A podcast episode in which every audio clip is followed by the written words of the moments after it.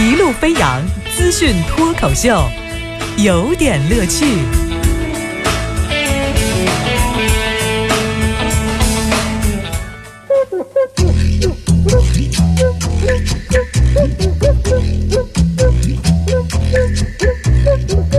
有点有评，加叙加意，中心思想，有点乐趣啊！感谢您在这个早间锁定频率，呃，飞扬九七幺，王乐为您带来有点乐趣的环节。今天的脱口秀，我们就来聊聊诗吧，诗歌啊，就特别高大上。就是今天呢，我们也在这个微信推送的互动话题里头问问您，就是比如男生女生，呃，您有五块钱，您准备买些优点啊，一块钱这个，两块钱这个，您什么优点？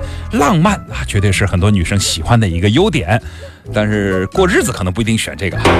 那诗有什么作用呢？哎，我觉得诗的作用其实挺多的。比方说，我今天要讲讲几条新闻来跟您盘解一下诗的作用。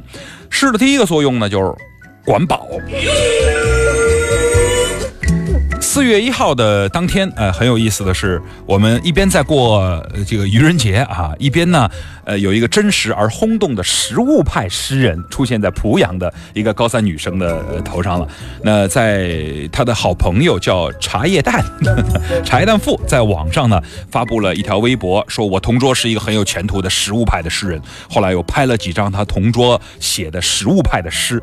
就网友纷纷开始点赞呐，瞬间转发超过九万，三万多人点赞啊！网友们纷纷留言说诗不错，哎，看饿了，是怎么会看饿了？举个例子，比较著名的一首诗叫《一想到高考，整个人都毛血旺了》。这。网友在大肆大大家赞赏的同时呢，也说到说这是吃货界难难得一见的旷世奇才。看着这么多小清新的句子，有没有觉得世界瞬间变得美好和干净了？你说，哎，吃货的世界就是这么美好，对吧？就是有个女生啊，你你碰到一个女生，你愿意跟她说，哎，我们晚上一起吃顿饭吧？吃什么呢？这个女生要跟你说，哎，我们去吃红烧肉吧，去吃烤肉吧，去吃什么什么什么吧？还是一个女生跟你说随便？你更愿意选哪一个，对吧？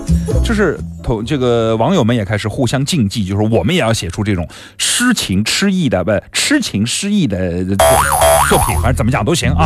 好了，比如说举例子，他也写了一首叫《如果有来生，要做一个扇贝，躺在烤架上，没有悲欢的姿势，一半在蒜蓉里安详，一半在芝士里飞扬，一半撒葱花。一半沐浴盐巴。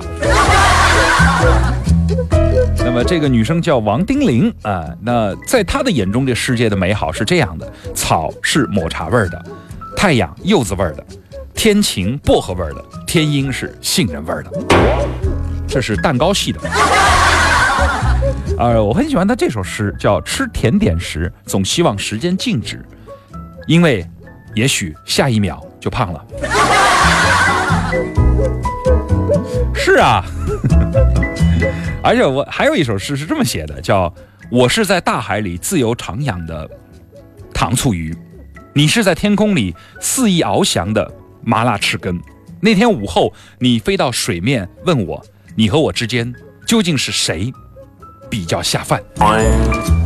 就吃货不可怕，可怕吃货有文化。”最可怕的是有文化的吃货聚在一起了。你比方说，我我看完后很有感触啊，我也想写两首这种作品的这种水平的诗作。比方说，你看李清照的“昨夜雨疏风骤浓睡不消残酒，试问卷帘人，却道海棠依旧。知否知否，应是绿肥红瘦”，对吧？您都知道《如梦》嘛啊，《如梦令》。那我就来一首吧，“昨夜巴西烤肉，浓味德黑啤酒。试问服务员，却道上火长痘。”知否知否，多喝薏米绿豆。不不够显示水平，那我就用陕西的民俗来写一首食物派的诗吧。您看看，每天早上为您做节目的王乐是如何忍着饥挨着饿哈。面条是越拉越筋道，可是咱俩拉着拉着就扯了。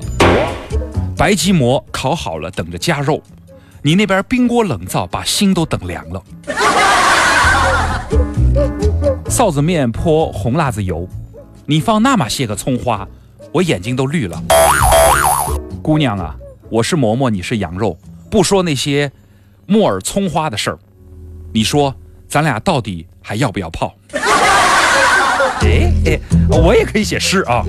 哎，说说真的，我的诗集当年要出了以后，我就走另一条路了。哎，对，呃，那么诗还能干什么呢？能防盗。哎，跟你说正事儿哈。正月十九号，李庆林老人和他的老伴儿去附近的西社村赶庙会，回来之后发现门儿开着，锁打了，哟，招贼了。这奇怪的是，里头什么都没丢，桌上日常练字的桌上还放了一百块钱，里面有张纸条，上面写的是：贼入室欲偷，看了你写在墙上的字，不偷，留一百元，告辞。说什么样的诗打动了翻墙入室的不速之客？就是李大爷的这些诗，充满了生活气息，表达了农民的勤劳、朴素、乐观。真的，呃，比如说一首叫“岁至古稀正当年，辛勤劳作在田间，正得周身体格健，健康长寿超百年”，赞吧。另外一个呢，就是写自己家里一些老老物事的啊，是“陈年旧椅铁丝签”。裂缝方桌摆中间，为防客人多见笑，素不蒙面年复年。哎，老大爷也说呀，小偷留下字儿也会收藏，觉得这个很有意义啊。没准以后呢还见面，呃，跟对方呢好好的聊一聊，是吧？你看看，到博士学历的某领导家，小偷偷到的都是钱。到没有文化的农民李大爷家看到的倒是诗书，小偷为了艺术留下一百块钱的生活费，哎，我们的城管呢？呃，某城管掀了人家卖旧书的小书摊儿，哎，我记得这是一本小说里的情节，那个书，呃，那本书叫叫什么叫什么来着？不太记得了，反正好熟悉的场景。不说了，这个赶紧去背首诗吧。也许一首诗可以改变人生。呃，昨日看到了甘肃敦煌莫高窟出土的大唐的离婚协议书，就觉得特别美好。我就在这个美好的离婚协议书中结束今天的有点乐趣。人家说，凡为夫妻之音，盖前世三生结缘，始配今生今世夫妻相对，恰如鸳鸯双飞并栖，花颜共坐。若结缘不合，想是前世冤家。